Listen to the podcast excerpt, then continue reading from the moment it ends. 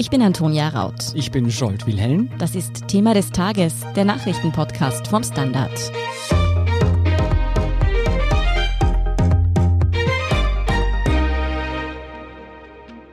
Antonia, weißt du schon, wann du deine Corona-Impfung erhalten wirst? Nein, du etwa schon? Ich auch nicht und so geht es wahrscheinlich den meisten Österreichern und Österreicherinnen aktuell. Mhm. Es gibt aber eine gute Nachricht und zwar die EU will die Kapazitäten enorm hochfahren und auch Österreich soll schon bald viel mehr Impfstoff bekommen als jetzt. Ja, wann wir alle diese Impfdosen wirklich bekommen könnten und ob Österreich für die Verimpfung der neuen Dosen schon bereit wäre, darüber sprechen wir mit Steffen Arora und Tom Meyer vom Standard. Tom, du hast mit EU-Kommissionspräsidentin Ursula von der Leyen gesprochen. Wieso gibt es denn jetzt Grund zum Optimismus, dass wir nicht mehr allzu lange auf unsere Impfungen warten müssen? Die Aussagen der Kommissionspräsidentin haben tatsächlich für viel Aufregung gesorgt, nicht nur in Österreich, sondern europaweit. Warum? Sie hat zum ersten Mal einen ziemlich konkreten Ausblick gegeben auf das, was in den nächsten Monaten kommt und sie hat auch Zahlen genannt. Das Wichtigste dabei ist, dass es um Ostern herum, so hat sie das angepeilt, im April zu einer Art Wendepunkt kommen könnte, was die Produktion und die Zahl der verfügbaren Impfdosen in Europa betrifft. Wir erinnern uns zurück, seit Jahresanfang hatten wir die Debatte, dass es viel zu wenig Impfstoff gibt. Der Hersteller AstraZeneca hat im Jänner erklärt, sie können nicht die Mengen liefern, die eigentlich vereinbart sind sondern nur die Hälfte und alle diese Geschichten. Und das hat ein bisschen uns zu der Stimmung geführt, dass die EU eigentlich gescheitert ist, was die Impfstrategie betrifft. Aber in der Zwischenzeit hat sich offenbar einiges getan. Und da hat die Kommissionspräsidentin jetzt ein bisschen die Decke gelüftet mhm. und hat einmal gesagt konkret, was Sache ist. Ein wichtiger Unterschied ist, es gibt heute drei zugelassene Impfstoffe. Es kommt demnächst ein vierter von Johnson Johnson dazu. Das heißt, die Zahl der Anbieter hat sich vergrößert. Und was das Wichtigste ist, die großen Pharmakonzerne haben gemeinsam mit der Kommission offenbar Tag und Nacht daran gearbeitet, ihren Output zu erhöhen. Und das hat dazu geführt, dass im Jänner 20 Millionen Dosen geliefert wurden, im Februar 30. Das ist relativ wenig für das große Europa. Im März werden es wahrscheinlich 50 Millionen sein und im April wird es noch einmal eine Verdoppelung geben. Also 100 Millionen Impfdosen im Schnitt pro Monat und das über das zweite Quartal verteilt. Das heißt, wir reden von insgesamt 300 Millionen Impfdosen bis Ende Juni im Gebiet der gesamten Europäischen Union. Ja, das ist natürlich eine deutliche Steigerung. Tom, was heißt das denn auf Österreich heruntergebrochen? Wie viel Impfstoff werden wir künftig also ab April zur Verfügung haben? Österreich ist ein kleines Land, hat 9 Millionen Einwohner, die gesamte Europäische Union 457. Und da jedes EU-Land gleich viel vom Kuchen bekommt, kann man das relativ einfach umrechnen. Bei 100 Millionen Impfdosen für ganz Europa entfällt auf Österreich nicht ganz drei Prozent. Also etwas mehr als zwei bis zweieinhalb Millionen pro Monat müssten das dann sein. Bis zum Sommer, also bis Ende Juni, sollten es 6,5 Millionen Stück sein insgesamt, die zu verimpfen sind. Man sollte nicht den Fehler machen, das jetzt eins zu eins auf jeden Monat umzurechnen. Es geht hier um eine dynamische Entwicklung. Also das wird sozusagen von Woche zu Woche immer mehr, was dann zu verimpfen ist. Auf jeden Fall, eines kann man sagen, wenn Österreich zwei Millionen Impfdosen, nehmen wir mal diese Zahl, pro Monat bekommt, dann heißt das, dass man jeden Tag ungefähr 80.000 verimpfen muss, was sehr viel ist. Im Moment haben wir eine Kapazität von circa 30.000. In den vergangenen Tagen ist diese Zahl als neuer Rekord bei den Verimpfungen gefeiert worden. Es soll also deutlich mehr Impfdosen geben, schon ziemlich bald, heißt es von EU-Seite. Aber wie sieht es denn in Österreich aus? Wären wir im Moment überhaupt in der Lage, diese Impfdosen dann auch zu verimpfen, Steffen? Ja, wir haben dazu bereits beim Gesundheitsministerium in Wien nachgefragt. Da ist die Antwort aber noch ausständig. Aus den Ländern heißt es wiederum, dass man gut vorbereitet wäre für mehr Impfstoffe. In Vorarlberg zum Beispiel würde man neben den Impfstraßen, die dazu eingerichtet sind und auch noch zusätzlich eingerichtet werden, auf niedergelassene Ärzte zurückgreifen. Ähnliches scheint in Tirol der Plan zu sein, wo jetzt am Donnerstag die große Impfaktion im Bezirk Schwarz startet wo man ebenfalls in den Gemeinden die dazu nötige Infrastruktur mit Hilfe niedergelassener Ärzte schaffen wird. Auch in Salzburg heißt es, dass man neben Impfstraßen die niedergelassenen Ärzte hinzuziehen will. Und in Oberösterreich ist der Plan zum Beispiel in jedem Bezirk eine eigene Impfstraße plus im Bedarfsfall wohl zusätzlich noch niedergelassene Ärzte. Aber wie sieht's denn derzeit mit der Planungssicherheit aus? Es ist schon aktuell ein Problem, wie man zum Beispiel aus Salzburg hört, dass die Zahl der zugesagten Impfdosen meist nicht mit jenen übereinstimmt, die geliefert werden. So sagt zum Beispiel der Sprecher der dortigen Landesregierung, dass man für März 29.000 Dosen zugesagt bekommen hat, aber man erfahrungsgemäß mit weniger rechnet, weil es in der Regel weniger werden als angekündigt. Andererseits ist jetzt wieder auffällig, wie ein Rundruf gezeigt hat, dass plötzlich BioNTech-Pfizer-Impfdosen zusätzlich zur Verfügung stehen. In Schwarz werden ja diese Woche 50.000 Erstimpfungen verabreicht, die aus einem Vorabkontingent der EU stammen. In Salzburg wurde dem Standard gesagt, dass es für die drei Problemgemeinden unter Anführungsstrichen Bad Hofgastein, Radstadt und Unken zusätzliche 3500 BioNTech Pfizer Impfstoffdosen gibt. Woher die kommen, ist jetzt momentan noch nicht klar. In Oberösterreich wurden ebenfalls zusätzliche BioNTech Pfizer Impfdosen zugesichert. Dort können jetzt unerwarteterweise 9.342 Menschen zusätzlich geimpft werden. Mhm. Das klingt so, als wäre die Planungsunsicherheit eines der Probleme. Was sind denn deiner Meinung nach die größten Hürden für eine rasche Durchimpfung derzeit? Im Moment ist sicher ein Problem auch, dass es sehr unterschiedlich ist von Bundesland zu Bundesland. Einerseits, wie dieses Impfmanagement äh, organisiert ist und auch welche Gruppen bereits dran waren oder jetzt dran kommen. Man hört da sehr, sehr unterschiedliche Dinge aus den Bundesländern. Es ist vielleicht der Föderalismus nicht so ideal bei der Organisation der Impfungen.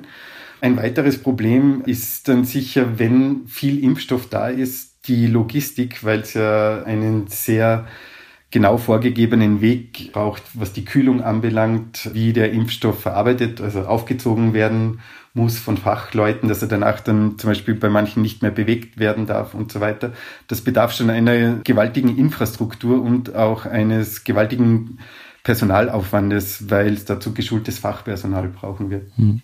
Geht sich das denn noch aus, dass Österreich die Kapazitäten hochfährt? Kann man beispielsweise wie bei den Massentests das Bundesheer noch zu Hilfe holen? Aus den Ländern heißt es, dass man optimistisch wäre, Kapazitäten noch hochzufahren. Inwiefern das Bundesheer da eine Rolle spielen kann und wird, ist noch nicht klar. Wohl eher die niedergelassenen Ärzte, da es eben zum Impfen Ärzte braucht und medizinisches Fachpersonal. Mhm. Das ist dann anders als bei den Teststraßen. Da konnte man sozusagen noch eher auf weniger geschultes Fachpersonal zurückgreifen. Also nicht jeder, der Nase bohren darf, darf auch impfen. Nein, auf keinen Fall. du so optimistisch von der Leyen geklungen hat, so vage klingt das Ganze jetzt auf Österreich runtergebrochen. Heißt das, wir sollten nicht davon ausgehen, dass Österreich schon bald durchgeimpft sein wird? Oder kann man das jetzt einfach noch nicht sagen? Ich würde mir jetzt keine Prognose in der Hinsicht zutrauen, wenn man sich ansieht, wie unterschiedlich der Status quo in den Bundesländern derzeit ist denke ich eher, das wird noch längere Zeit andauern, bis hier wirklich von einer Durchimpfung gesprochen werden kann eine Prognose würde ich mir jetzt derzeit nicht zutrauen. Mhm. Dann schauen wir noch einmal zurück auf EU-Ebene. Tom, was mir bei deinem Interview mit Ursula von der Leyen hängen geblieben ist, sie geht davon aus, dass Corona uns noch jahrelang beschäftigen wird. Wieso kommt sie denn zu diesem Schluss? Das war eine der interessantesten Aussagen, die sie gemacht hat, wegen der Mutationen. Man geht davon aus, dass das Virus ja nicht stabil bleibt und wir es sozusagen bekämpfen können und dann ist es einmal ausgerottet, sondern man geht eigentlich in der Zwischenzeit davon aus, dass es sich ähnlich wie bei der Grippe ständig verändert und anpasst und wir damit es mit immer neuen Virustypen zu tun haben. Und das Zweite ist, von der Leyen hat gesagt, es wird uns jahrelang weltweit beschäftigen. Und diese Betonung von weltweit ist besonders wichtig. Wir in Europa, wir vergessen oft, dass wir ja nicht die Einzigen sind in der Welt, und auch relativ wenige. Wir haben, die Welt hat acht Milliarden Einwohner. Die USA und Europa gemeinsam haben nicht einmal ein Zehntel davon. Im Moment ist ja die Situation so, dass die Verimpfungen vor allem in Europa und in den USA stattfinden, aber der Rest der Welt geht eigentlich leer aus, mit Ausnahme von ein paar kleineren Ländern. Das heißt, wenn sie jetzt sagt, es wird uns jahrelang beschäftigen, dann meint sie, weil wir ja in einer offenen, in einer globalisierten Welt leben, wir müssen davon ausgehen, dass diese Pandemie immer wieder zurückkommen wird, selbst wenn wir glauben, dass wir sie in einzelnen Ländern vielleicht schon besiegt haben oder dass wir die Zahlen im Griff haben. Wir müssen ständig damit rechnen, dass neue Virentypen auftauchen, die zu uns kommen. Und auf diesen Aspekt hat sie vor allem hingewiesen. Und dafür müssen wir eben eine gemeinsame Strategie entwickeln. Wie sieht denn diese gemeinsame Strategie aus? Was plant denn die EU? Wie will sie denn Corona entgegenwirken? Diese gemeinsame Strategie besteht vor allem darin, dass erstens einmal alle EU-Staaten, die Mitgliedstaaten, sehr eng politisch zusammenarbeiten, dass also die einzelnen Behörden dieser Staaten und auch die EU-Institutionen in Brüssel, vor allem die EU-Kommission, sich vernetzen und in allen Phasen dieser Pandemie auch immer austauschen in Informationen und dass die beiden Ebenen gemeinsam sich mit der Pharmaindustrie und der Wissenschaft zusammentun und ein ganz enges Netzwerk bilden an Informationsaustausch, damit man eben weiterkommt auf drei Gebieten, indem man erstens einmal sequenziert, indem man die Virusmutationen, die da ständig durch Europa rasen, genau kennenlernt und auch dann in der Folge die Impfstoffe anpasst. Es wird ja nicht so sein, dass man die Impfstoffe, die man jetzt hat, auch in ein paar Monaten vielleicht noch genauso verwenden kann. Das Zweite ist, man muss diese angepassten Impfstoffe dann natürlich auch beschleunigt immer wieder zulassen. Das hat sie auch besonders betont. Es kann nicht sein, dass in Zukunft es monatelang dauert, bis ein leicht abgeänderter Impfstoff dann auf den Markt kommen darf. Und das Dritte ist, das ist wahrscheinlich der wichtigste Punkt, alle diese Teilnehmer zusammen sollen dafür sorgen, dass die Pharmaindustrie in die Lage versetzt wird, sehr, sehr, sehr große Mengen an Impfstoff in Europa und für Europa zu produzieren. Wir sprechen da von einer Größenordnung von ein bis zwei Milliarden Impfdosen pro Jahr, weil man davon ausgeht, dass man vielleicht noch auf Jahre hinaus die Bevölkerung immer wieder wird impfen müssen. Auch da wieder so ähnlich wie bei der Grippe. Also das Bild ist, es könnte sein, dass sie einmal im Jahr, vielleicht sogar zweimal bei gewissen Mutationen uns einer Corona-Impfung unterziehen müssen. Das ist das Bild, das die Kommissionspräsidentin gezeichnet hat. Mhm. Gerade mit dieser Impfung vor Augen fragen sich dann natürlich viele Menschen, wann wir auch endlich wieder reisen können. Dafür wird ja immer wieder eine Art Impfreisepass gefordert. Kommt denn so ein Impfpass jetzt tatsächlich?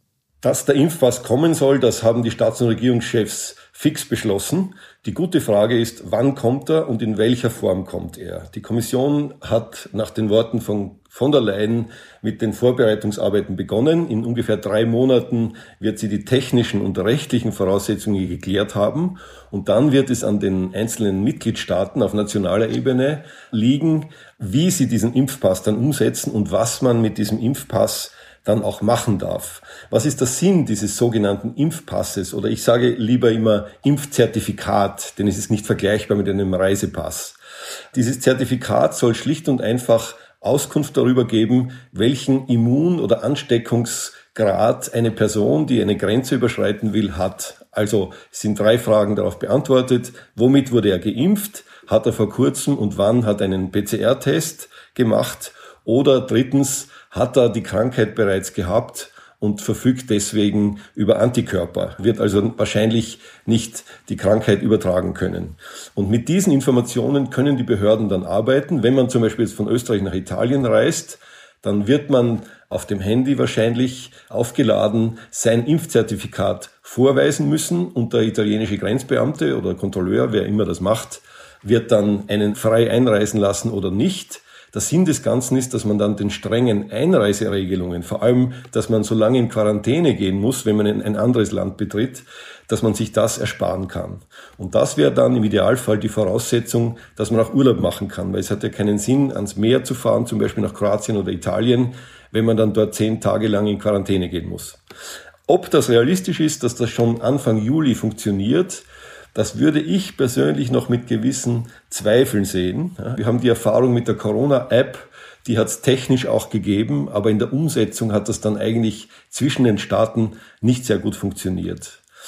Aber man muss daran arbeiten und wir müssen uns in einem klar sein, Das Impfen allein wird nicht reichen. Man wird in den nächsten Monaten, wahrscheinlich in den nächsten Jahren immer wieder damit konfrontiert sein, dass man sich erstens an Schutzmaßnahmen hält und dass man auch sich an gewisse Regeln hält und dass man auch diesen Informationsaustausch hat, dass man zum Beispiel im Gesundheitssystem äh, voll digitalisiert, damit Behörden im Ernstfall auch sich untereinander informieren können. Und nur das wird uns am Ende wahrscheinlich diese frühere Reisefreiheit, wie wir das vorher gekannt hatten, wieder zurückbringen. Ja, dass unser Leben auch nach der Corona-Impfung wieder genauso aussehen wird wie davor. Von diesem Gedanken müssen wir uns wohl immer mehr verabschieden. Danke trotzdem für diesen auch eher optimistischen Ausblick mal Tom Meyer und Steffen Arora. Ja, schönen Tag noch. Wir sind gleich zurück.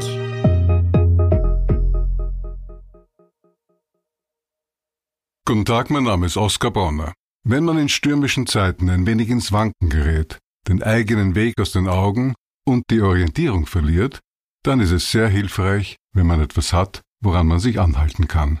Der Standard, der Haltung gewidmet. Jetzt gratis testen auf Abo der Standard AT. Und hier ist, was Sie heute sonst noch wissen müssen. Erstens, die Zahl der Covid-19-Patienten auf Österreichs Intensivstationen ist innerhalb von zwei Wochen um mehr als 23 Prozent gestiegen. Die Gesellschaft für Anästhesiologie, Reanimation und Intensivmedizin sprach daher am Montag von einem besorgniserregenden Anstieg. Die Dominanz der britischen Mutation spiele zweifellos eine wichtige Rolle. Zweitens, heute Montag ist Weltfrauentag. Die Oppositionsparteien SPÖ, FPÖ und NEOS haben sich deshalb zu einem ungewohnten Schulterschluss entschieden und gemeinsam eine Sondersitzung im Nationalrat einberufen. Denn sie sind sich einig, die Regierung hat in der Krise zu wenig für die Frauen im Land getan. Unter anderem haben ja mehr Frauen in der Corona-Krise ihre Jobs verloren. Warum? Das hören Sie in unserer vorletzten Folge Thema des Tages mit Beate Hausbichler. Welche anderen Hindernisse Frauen auch heute noch begegnen, alles zur Geschichte Geschichte des Weltfrauentags und warum ÖVP-Frauenministerin Susanne Raab gegen eine Frauenquote ist, das lesen Sie auf derstandard.at. Und drittens, noch vor dem Weltfrauentag sorgte ein Interview mit Prince Harry und Meghan Markle für royale Aufregung. Das Ehepaar berichtete darin, weshalb sie sich von der britischen Königsfamilie distanziert haben. Meghan Markle erklärte, unter psychischen Problemen und Suizidgedanken gelitten zu haben. Die Königsfamilie hätte dies aber nicht ernst genommen und sich mehr um die zukünftige Hautfarbe ihres Babys gesorgt. Mehr dazu und die aktuellsten Informationen zum weiteren Weltgeschehen finden Sie wie immer auf derstandard.at. Um keine Folge von Thema des Tages zu verpassen, abonnieren Sie uns bei Apple Podcasts oder Spotify. Unterstützen können Sie uns mit einer 5-Sterne-Bewertung und vor allem indem Sie für den Standard zahlen. Alle Infos dazu finden Sie auf abo.derstandard.at. Danke für Ihre Unterstützung. Ich bin Jolt Wilhelm. Ich bin Antonia Raut. Baba und bis zum nächsten Mal.